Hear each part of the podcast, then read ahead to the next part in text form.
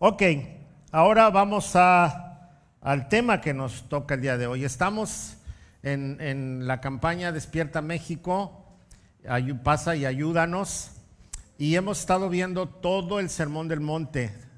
Apenas vamos a la mitad, o menos de la mitad. Y ya tenemos varios, varias semanas, ya meses, meditando en este Sermón del Monte. Y hoy vamos a ver el capítulo 5 de Mateo. Capítulo 5 de Mateo. Y es el verso 38. La semana pasada vimos que tú sí sea sí, tú no, no. ¿Verdad? Los juramentos y todas estas cosas. Pareciera ser que tenemos contrastes ahí porque decíamos, no se debe jurar, pero decía que sí se debería de jurar, pero no de la manera incorrecta, ¿verdad? Y hoy vamos a hablar acerca un poquito de, de la venganza y de cómo conducirnos cuando alguien nos hace daño. ¿A alguno de aquí le gusta la venganza? No me digan mentiras, ¿eh? No me digan mentiras. A todos nos gusta la venganza. De un menor o mayor grado. Pero mire, ¿a poco no? Cuando alguien le hace mal y luego ve que le pasó algo, aquella se siente como bonito aquí adentro. Y, y- y- y dice, ándele para que se le quite. ¿O no? ¿O nomás yo soy el pecador aquí? Así nos pasa. Decimos, ay Señor, gracias porque tú hiciste justicia por mí. Ay, sí es puro, puro pecado en el corazón, porque cuando nos da gusto que, que alguien que nos hizo mal le pasó lo mismo que a nosotros, la verdad es que sí nos da así como poquito gozo. Entonces, eh, pero pues es un sentimiento normal y además, ¿por qué nos gusta la venganza? Porque nos trae satisfacción. Esa es la verdad, nos trae satisfacción. No debería de ser, pero pues esa es la neta del planeta. Entonces, cuando nosotros hablamos de, de- de la venganza, tenemos que verla desde el punto de vista de Jesús, de lo que Dios quiere también. ¿Está prohibida la venganza? Es una buena pregunta. Si Dios es vengador, entonces no está prohibida la venganza. ¿Verdad? Pero también nos da chancecita a nosotros. Sí. bueno, mejor vamos a leer la Biblia, ¿no? Porque si no estamos aquí eh, inventando. Ok, vamos a leer. Dice Mateo 5, 38. Dice, han oído la ley que dice que el castigo debe ser acorde a la gravedad del daño ojo por ojo y diente por diente. Pero yo digo, no resistas a la persona mala. Si alguien te da una bofetada en la mejilla derecha, ofrécele también la otra mejilla. Si te demandan ante el tribunal y te quitan la camisa, dales también tu abrigo. Si un soldado te exige que lleves su equipo por un kilómetro, llévalo dos. Dale a los que te pidan y no des la espalda a quienes te pidan prestado. Es, es un pasaje breve, es profundo y como todas los, los- las partes de este sermón del monte necesitan una buena interpretación para no verlos desde la primera mirada, ¿no? Tenemos que conocer la costumbre, los judíos que estaban recibiendo este mensaje y cómo poder aplicarlo nosotros a nuestra vida diaria. Lo, primero que, cita Jesús es la ley del talión. Ojo por ojo, diente por diente y más adelante dice otras cosas. Los, judíos tenían, bien claro que podían apelar a quien les había hecho algún daño que pagara con lo mismo, ¿no? De hecho, es un sentimiento. Ojalá y le pasara lo mismo, para que vea lo que se siente. Eso es lo que a veces nosotros pensamos. Y realmente eh, Dios cuando aplicó la ley y la disciplina estaba pensando en que la gente que hiciera algún mal tuviera mucho temor de volverlo a hacer, de no caer en lo mismo. Y entonces, eh, cuando empezó a dictar la ley, él habló acerca de cómo evitar las represalias o la venganza. Y una manera de evitar las venganzas era precisamente pagándole al otro con la misma moneda en que había lastimado. Miren, ayúdenme poquito, Deuteronomio 19, 21 Dice, no muestres compasión por el culpable. La regla que seguirás es vida por vida, ojo por ojo, diente por diente, mano por mano, pie por pie. ¡Uy, qué duro! Es la ley. Es lo que Dios le dictó a Moisés que le dijera a su pueblo. En Éxodo también nos dice en el Éxodo 21, 23, dice, pero si hay más lesiones, hablando de, de una situación ahí difícil, el castigo debe ser acorde a la gravedad del daño. Vida por vida, ojo por ojo, diente por diente, mano por mano, pie por pie, y, así sucesivamente, ¿verdad? Quemadura por quemadura, herida por herida, moretón por moretón. Híjole. Y, y podemos citar muchísimos otros pasajes que hablan precisamente de esto. Cuando nosotros hablamos de la venganza, sí vamos a encontrar muchísimos pasajes donde Dios dice que de Él es la venganza. ¿Se acuerdan cuando el divorcio, cuando tocamos el tema del divorcio, por qué permitía Dios el divorcio? Como una regulación, ¿no? Para que no crecieran los problemas. ¿Ok? Cuando hablamos de la venganza, eh, y, Dios habla de ese, de, ese, de ese tipo de venganza, de que Él le dará retribución a quienes hicieron daño, pero también nos deja una, eh, una forma a los humanos de regular esta venganza. Imagínense, imagínense nada más que yo voy a Tapalpa y me encuentro aquí al hermano y le quiebro un pie para robarle. Entonces él me demanda y me llaman, ahorita nuestro tiempo, pues me ponen una multa, el que le pague sus, gastos médicos y a lo mejor unos meses de bote, ¿no? Pero si me perdona ya no me meten al bote, ya nomás le pago sus daños. Pero la ley en el tiempo de, de Moisés no era así, ni en el tiempo de Jesús. En el tiempo de Jesús, una vez que yo le rompía el pie a él, entonces me atrapaban, el mismo pie que él se lastimó, procuraban rompérmelo igual como él se lo rompió. Y el mismo sufrimiento que él tenía, lo tenía que vivir yo. Y, y de esa manera, cualquiera que quisiera volver a hacerle algo a otra persona, iba a tener que sufrir exactamente lo mismo. Pareciera muy duro, pero es la forma en que se regulaba y se evitaba que todo esto pasara. Inclusive las leyes de la restitución, ¿no? Si alguien robaba algo, tenía que pagarlo y tenía que dar cinco veces más de lo que había robado. Entonces, pues así se le quitaban las ganas de robar. Aquí en Vallarta no pasa eso, aquí los agarran a tablazos cuando los agarran los malos y ya no les quedan ganas de robar. Pero la ley, las leyes son para regular todos estos comportamientos. Y, entonces de repente los, los, judíos de aquel tiempo empezaron a cambiar todo este tipo de leyes y de alguna manera les daban permiso de desquitarse ellos mismos y no solamente acudir a los jueces, no solamente acudir a la gente que decidía esto, sino que ellos mismos por su propia mano se vengaban. Y de la misma forma, pero, pero evitaban el juicio y, el dictamen y todo eso, y ellos solitos decían, ah, tú me la haces, tú me la pagas, por una mala interpretación del pasaje.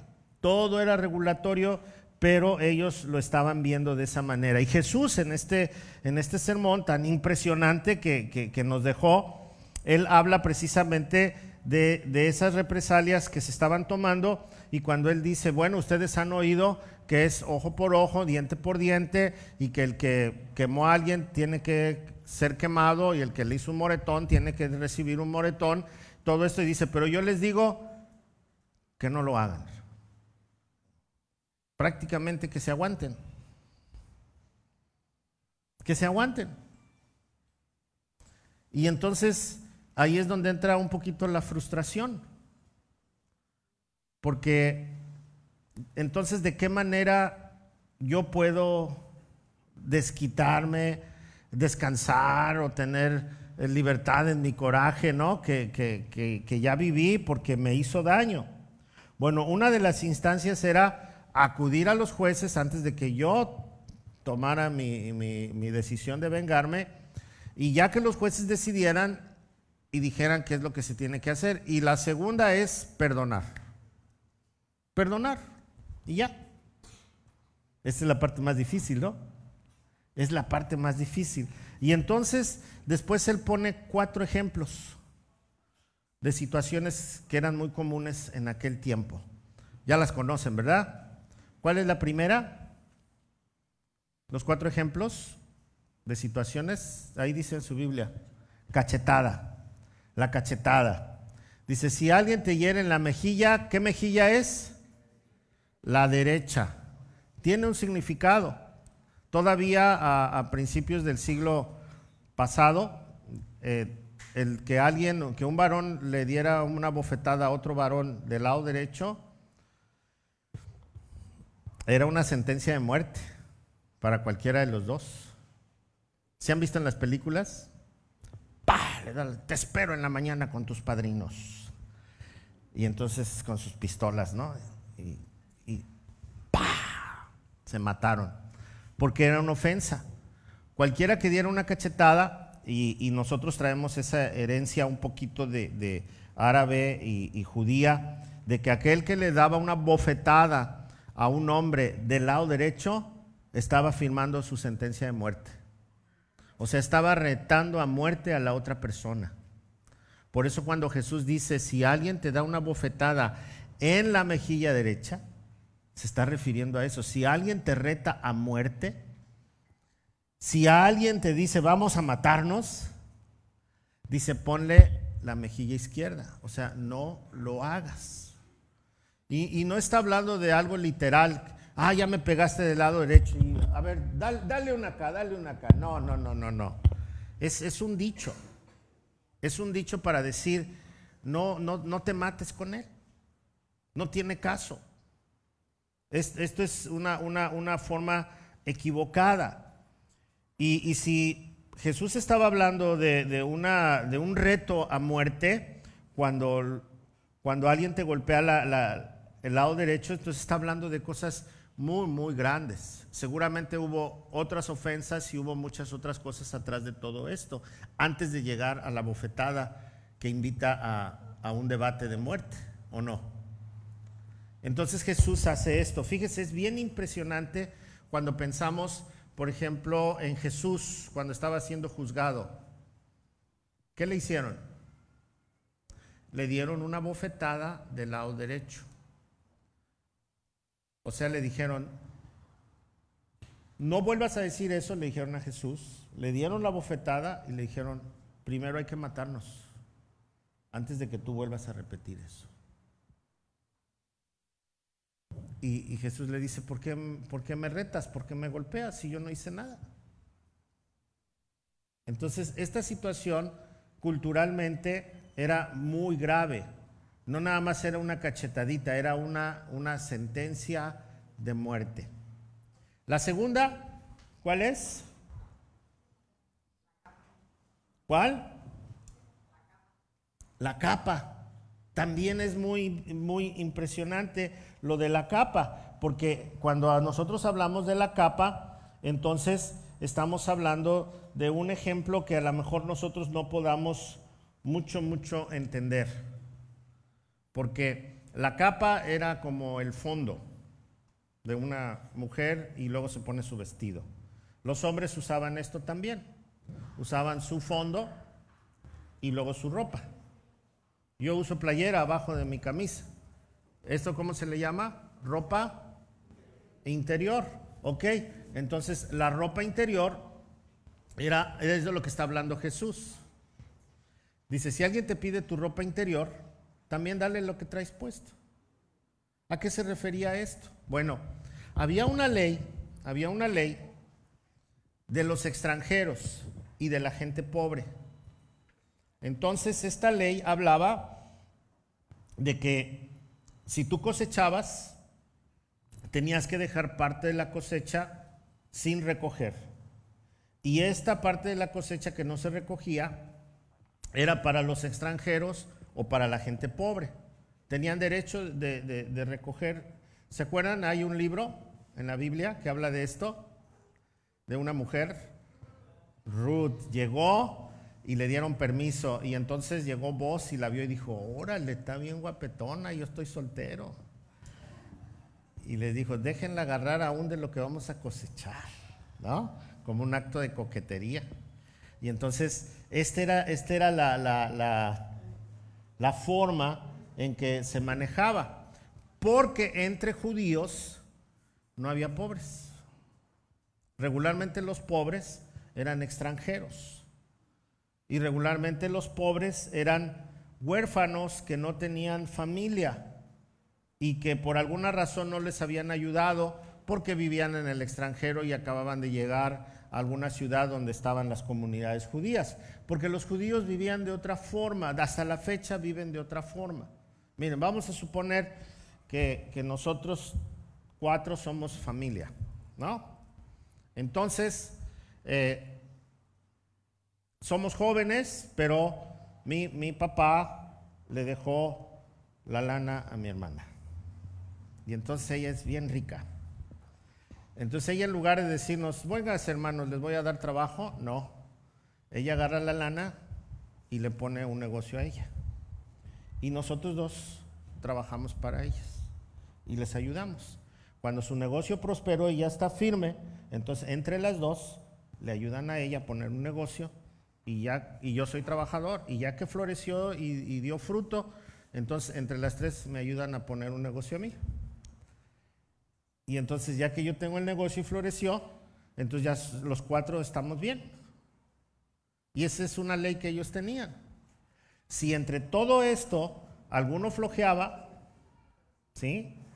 Entonces era mal visto y había que llevarlo con los jueces. De hecho, el apóstol Pablo en el, en el Nuevo Testamento dice, y al que no trabaje, que no coma. Porque había quienes se pasaban de lanzas con esto. ¿No? Entonces, esa era la forma. Entonces, entre ellos no había pobres. Para ellos en la mente el pobre era el que no tenía a Dios. Por eso era pobre, porque no tenía a Dios. Y entonces quienes venían del extranjero venían sin nada y a ellos no les regalaban, les prestaban. Pero había otra ley, la ley de los siete años. Si, si yo era dinero, lo que pedía, entonces me prestaban y le daba yo al Alex una lana, pero si él había estado constante y me estaba pagando, pero no alcanzaba a pagarme todo a los siete años, a los siete años yo lo perdonaba, lo que le quedaba. Te perdono. Y entonces esta ley era un poquito difícil. Cuando alguien no aplicaba como debería de ser, y entonces hay un dicho que nosotros tenemos, no pidas prestado porque si pides prestado un día te van a encuerar en la calle. El que vive de prestado en la calle lo van a desnudar. ¿Se han escuchado esto? Bueno, es un dicho de chilango a lo mejor, pero este, pero así, eh, eh, ahí en mi barrio así se decía, no, no vivas de prestado porque un día te van a desnudar en la calle. Y entonces eh, muchos judíos en su poder y en sus ganas de, recuperar su dinero, ¿se acuerdan del, siervo malo? que hizo, que obligó al otro a que le pagara y hasta meterlo a la cárcel para que le pagara. Bueno, e, esta era una situación muy común, especialmente con los que habían sido huérfanos, los que habían sido hijos únicos y murieron sus papás y no les dejaron nada por alguna razón. Entonces ellos regularmente les ayudaban a otros y le, le prestaban y si no podía pagar, la ley decía que le deberían de, perdonar pero no les perdonaban. Y una forma de cobrarles era quitándoles su ropa interior en público. O sea, los desnudaban en público. Y era una forma de avergonzarlos delante de todos. Y entonces Jesús sale a la defensa, ¿no? Si alguno te pide tu ropa interior, dale también con lo que te vistes. No te sientas mal, dáselo. Prácticamente el que te está cobrando es el que está mal, no tú. Fíjense, yo no sabía esta ley, yo, ay, soy bien gandalla yo. Pero cuando uno es, confrontado con, con, estas cosas, puede, puede uno ver cómo es la misericordia de Dios. Yo aprendí esta ley hace muchos años. Nosotros teníamos aquí en, en, Pit Vallarta un, un, programa que construíamos la casa de personas de la iglesia que tenían un terreno, pero que no tenían manera de construirlo. Entonces había una persona que financiaba estas construcciones. Y entonces eh, me preguntaba a mí quién podíamos ayudarle. Y entonces el comité, nosotros como iglesia, el comité decidíamos a quién se le iba a ayudar y yo era el vocero, pues a fulano. Entonces íbamos, veíamos el terreno, este, se veían las posibilidades, se hacía un, un, un, este, ¿cómo se llama? Un presupuesto, se hacía el mapa, todo lo que se iba a hacer y entonces ya decíamos, pues sale en tanto. Una casita de dos recámaras, su salita comedor, su cocina, su baño y párale de contar. Sin detalles, sin, sin este, en obra negra, vamos, pero techada y todo. Ok. Y entonces en el camino, alguien decía, yo dono una tonelada de cemento y bajaba el costo. Y luego, pues yo voy a ir a ayudar cinco días o diez días y entonces bajaba el costo de un trabajador. Otro decía, yo pongo una máquina para que haga los cimientos y entonces se ahorraba uno muchos trabajadores. En un ratito la máquina llegaba, quitaba. Ya cuando se estaba construyendo, otro decía, yo pongo ventana, yo pongo una puerta. Y qué bonito, ¿verdad? Pero nuestra cultura nos enseñó algo. A veces cuando terminábamos de hacer la casa, al año la vendían y no pagaban. Porque sí tenían que pagarla. La tenía que pagar porque eh, ya cuando terminábamos decíamos, teníamos un presupuesto de 80 mil pesos, pero salió en 50, porque todos los demás 30 fueron donaciones. Y entonces le hacía un contrato a la persona y, y, le decía, ok, debes 50 mil pesos, los vas a pagar en 7 años. Y vas a pagar de a mil pesos mensuales, por decirlo así. Ni el Infonavit, ¿eh? Ah, y sin intereses, sin intereses. Hubo quienes sí fueron muy fieles y pagaron y antes de los siete años terminaron. Pero hubo quienes por alguna razón perdieron su trabajo y no podían pagar y cuando llegaron a los siete años debían una parte todavía. Mi experiencia fue que cuando llegamos la primera vez a los siete años, yo no sabía por qué eran siete años. Pero el que estaba financiando el dinero dijo que siete años, y bueno, pues siete años, ¿no? Y entonces me tocó el primer caso y me dijo, oye, fulano ya cumplió siete años y nos debe todavía 20 mil pesos. ¿Qué? ¿Le hacemos otro contrato? No, me dijo. Haz una carta y dile que le agradecemos que haya sido fiel en sus pagos y que comprendemos que ha pasado por momentos difíciles y que lo que resta se lo perdonamos. Yo le dije, no.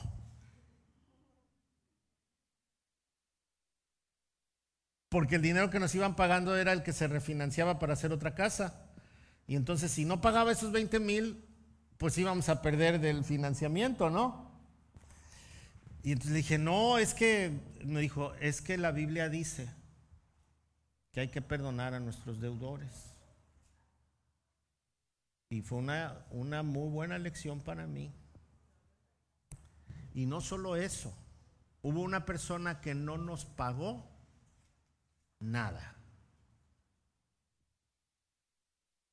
Se enfermó. Y entonces llegaron los siete años. Hermano Bill se, llamaba él, un, un ancianito americano. Me dijo, oye, fulano no nos ha pagado nada. Ay, le digo, pues ya ve su situación, a veces trabaja, a veces no, se enfermó y todo eso. Ok. El mes que entra se cumplen sus siete años. Sí, ¿qué vamos a hacer? Perdónalo. Todo, todo. Y lo perdonó. Él, yo no.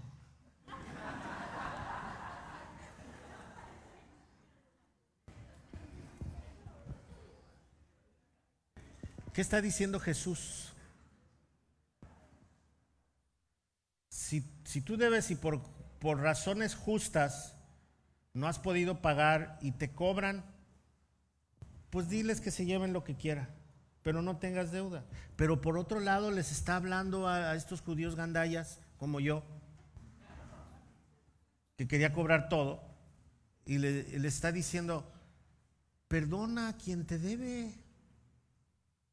Nosotros tenemos leyes de Dios y lo que debes de hacer es perdonar no dejarlo desnudo, no llevarlo al tribunal, no hacer lo que tu corazón te está dictando, sino lo que Dios te dicta.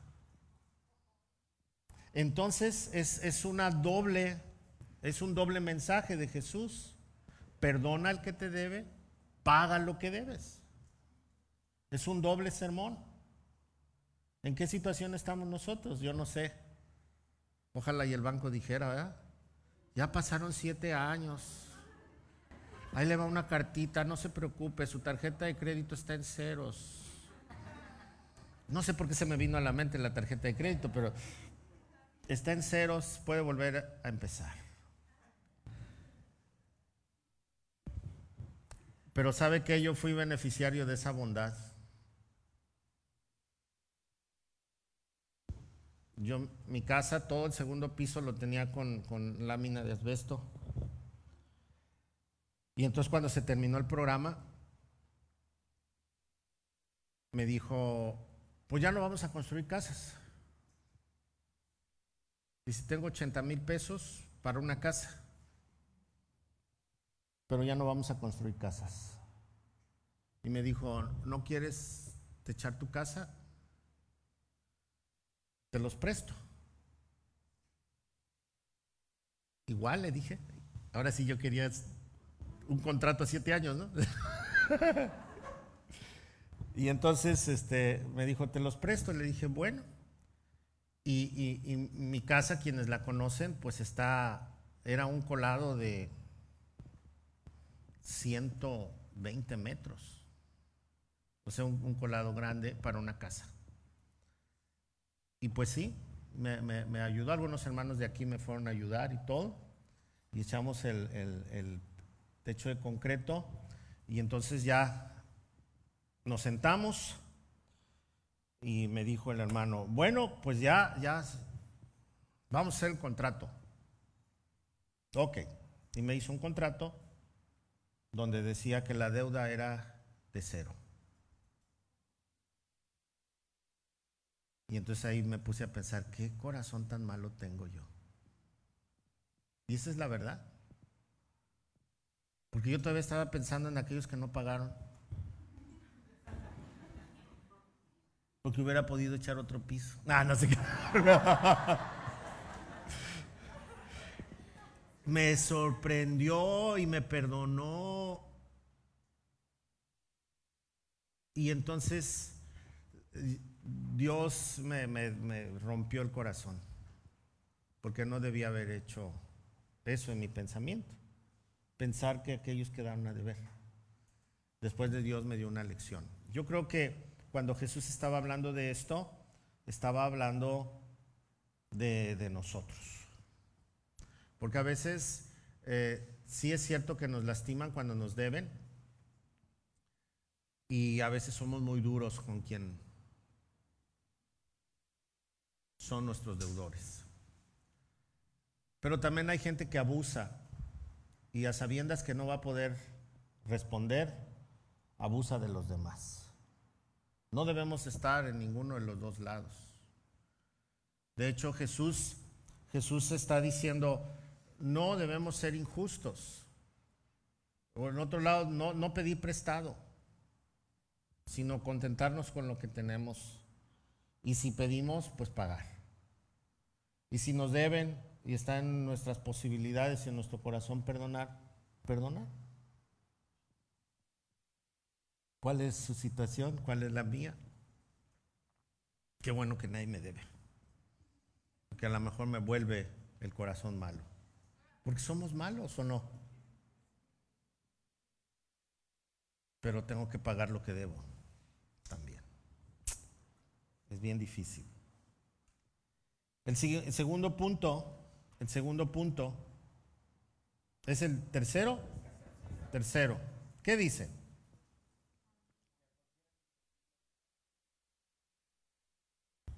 Cualquiera que te obligue a llevar una carga por una milla, la versión que yo tengo dice un soldado, porque esta era una costumbre del, del imperio romano.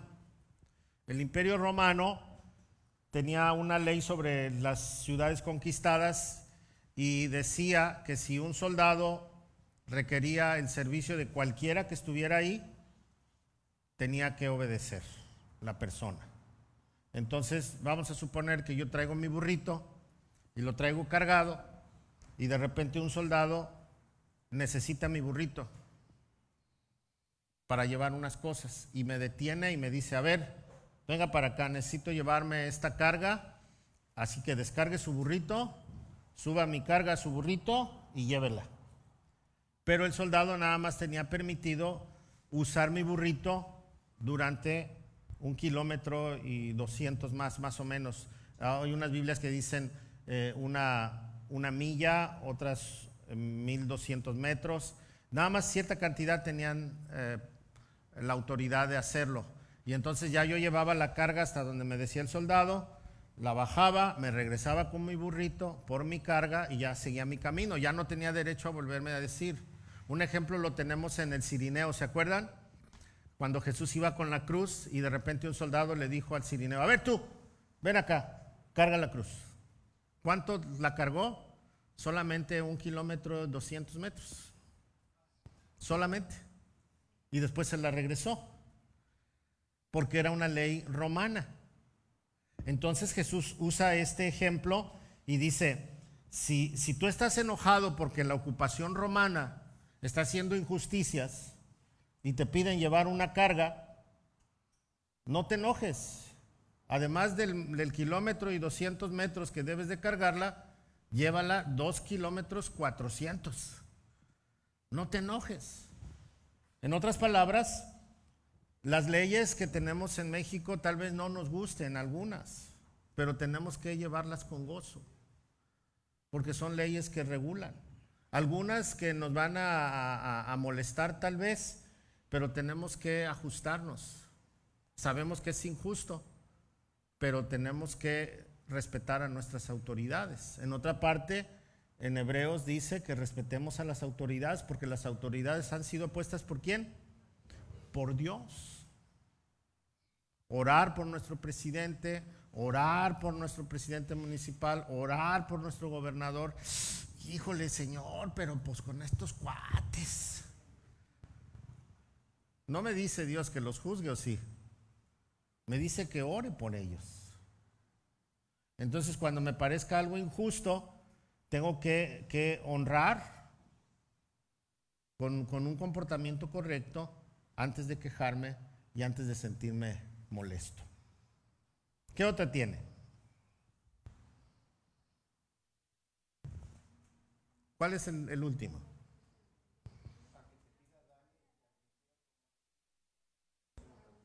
Al que te pida, dale, y al que quiera tomar de ti prestado, no se lo niegues. Bueno, este está bueno, ¿ah? Un día en la mesa del rey un, muchacho me dijo, oiga pastor, ¿me da su reloj por favor? Ya ve que uso relojes que parecen despertadores de esos antiguos, ¿no? Y es, o, de pared, ya casi mi, mi, reloj. Y me dijo, ¿me regala su reloj? Le dije, no, ves que la Biblia dice que al que te pida, dale. Y usted es el pastor, me dijo.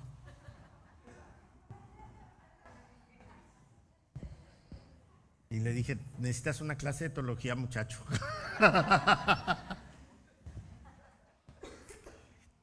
bueno, cuando, cuando Jesús está hablando también de, esta situación y, pone estos ejemplos, al que te pida, dale, eh, se refiere precisamente a, estas personas desamparadas a estas personas desamparadas, totalmente desamparadas. En el tiempo de Jesús había gente que, que, estaba, que había ido a la guerra obligado y habían regresado sin alguna pierna, sin, sin familia, algunas viudas quedaron solas y entonces había que ayudarles.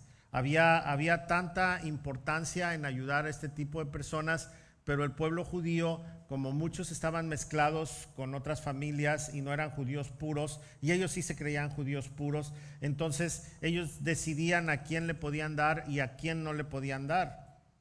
Y entonces Jesús dice, al que te pida, dale, o sea, no hagas distinción, no hagas distinción. Tienes que, ayudarles. Eh, eh, pensaban ellos posiblemente en que a quien ellos podrían ayudar sería alguien que no que no lo merecía porque no era de una familia judía, pero Jesús está diciendo, al que te pida, dale. No hagas distinción.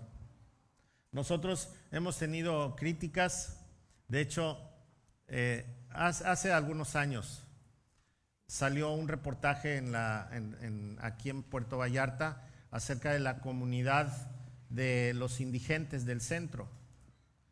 Y entonces en el noticiero eh, hablando de la problemática, dijeron, es que la problemática del centro es que hay personas que les dan de comer.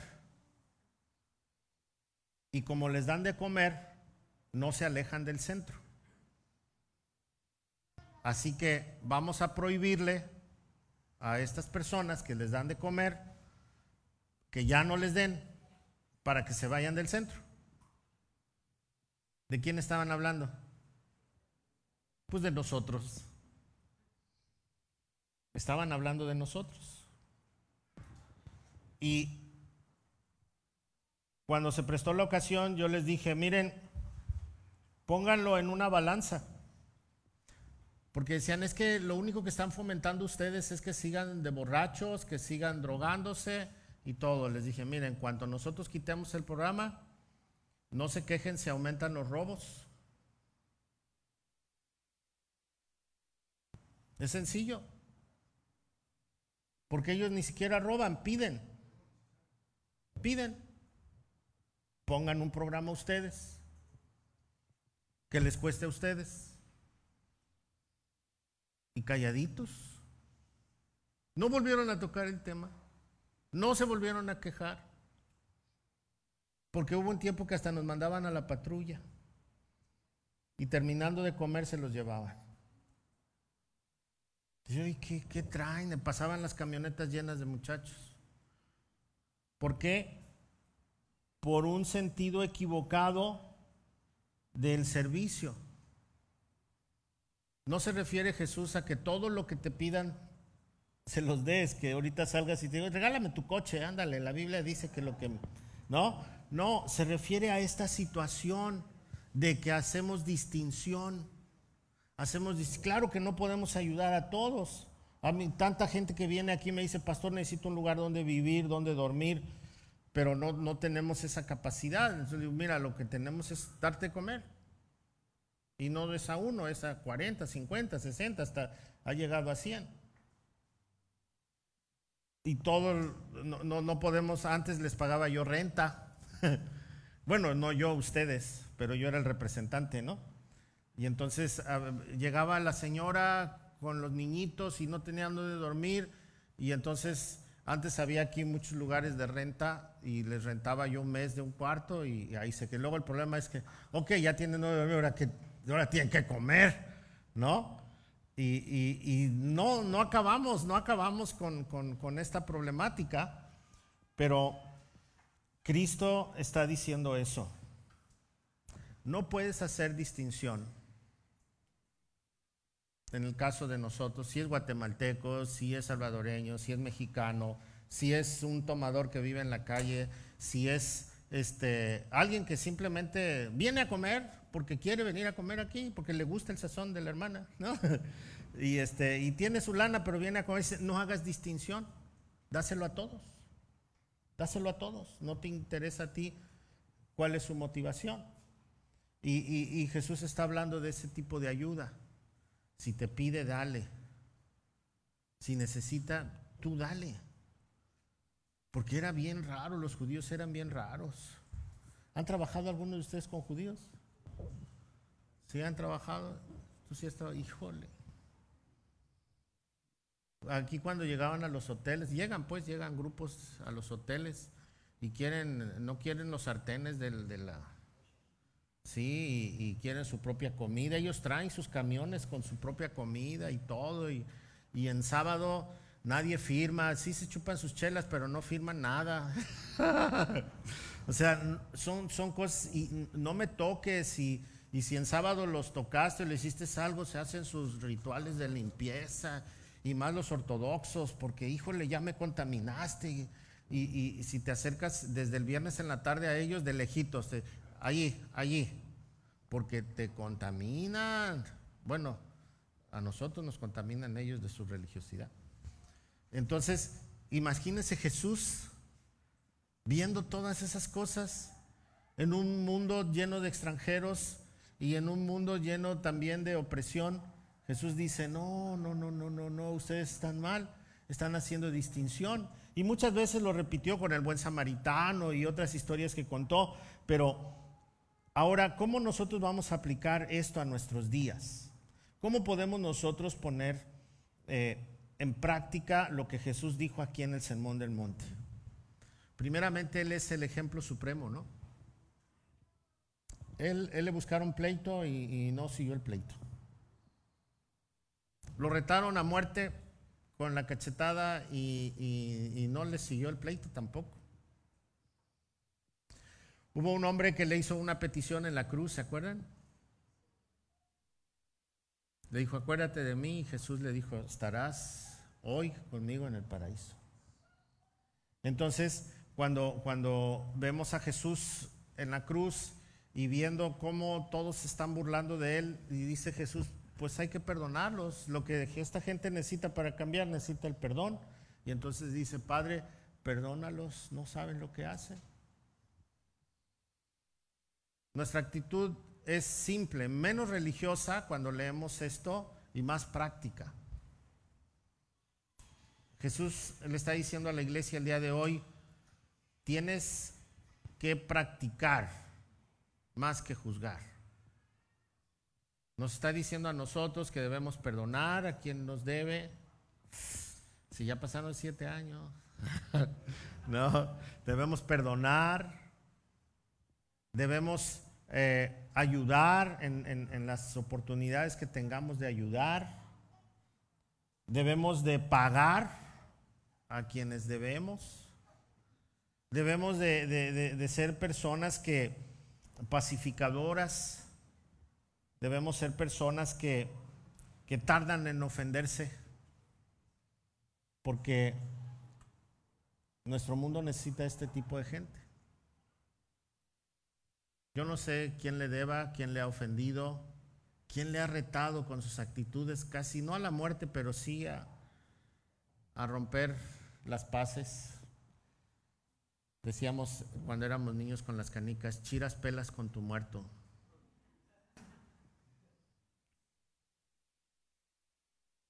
Híjole. Los que se rieron ya están viejos. O sea que jugaron conmigo.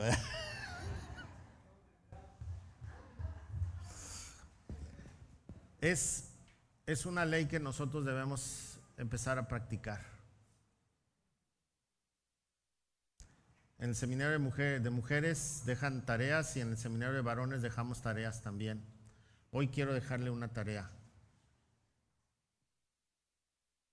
Anote los nombres de quien le han ofendido, de quien le han lastimado y ore por ellos. Dígale al Señor, bendícelo Señor Llénalos de tu gracia y de tu amor. Yo los perdono. Haga otra lista y diga, ay, debo tanto y pague. Haga otra lista, me deben tanto y perdone.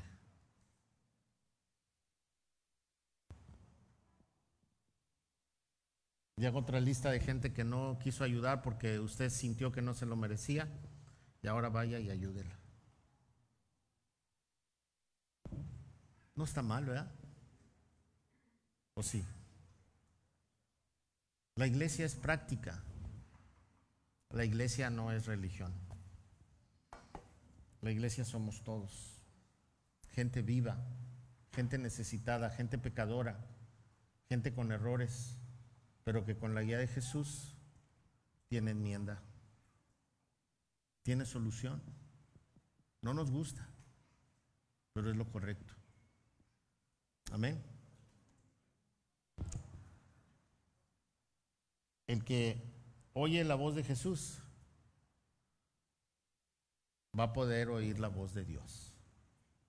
Y el que obedece la voz de Dios va a poder ver el gozo de Dios. El que lo ignora, ignore. Así dice la escritura. Y el que quiere ignorar, ignore. Nadie está obligado. Oramos. Padre, gracias por tu palabra y gracias por tu confrontación. Gracias porque podemos ver que tus consejos, aunque eran muy culturales, se acoplan también a nuestros días, porque tu palabra es viva y eficaz y nunca pasa de moda, Señor.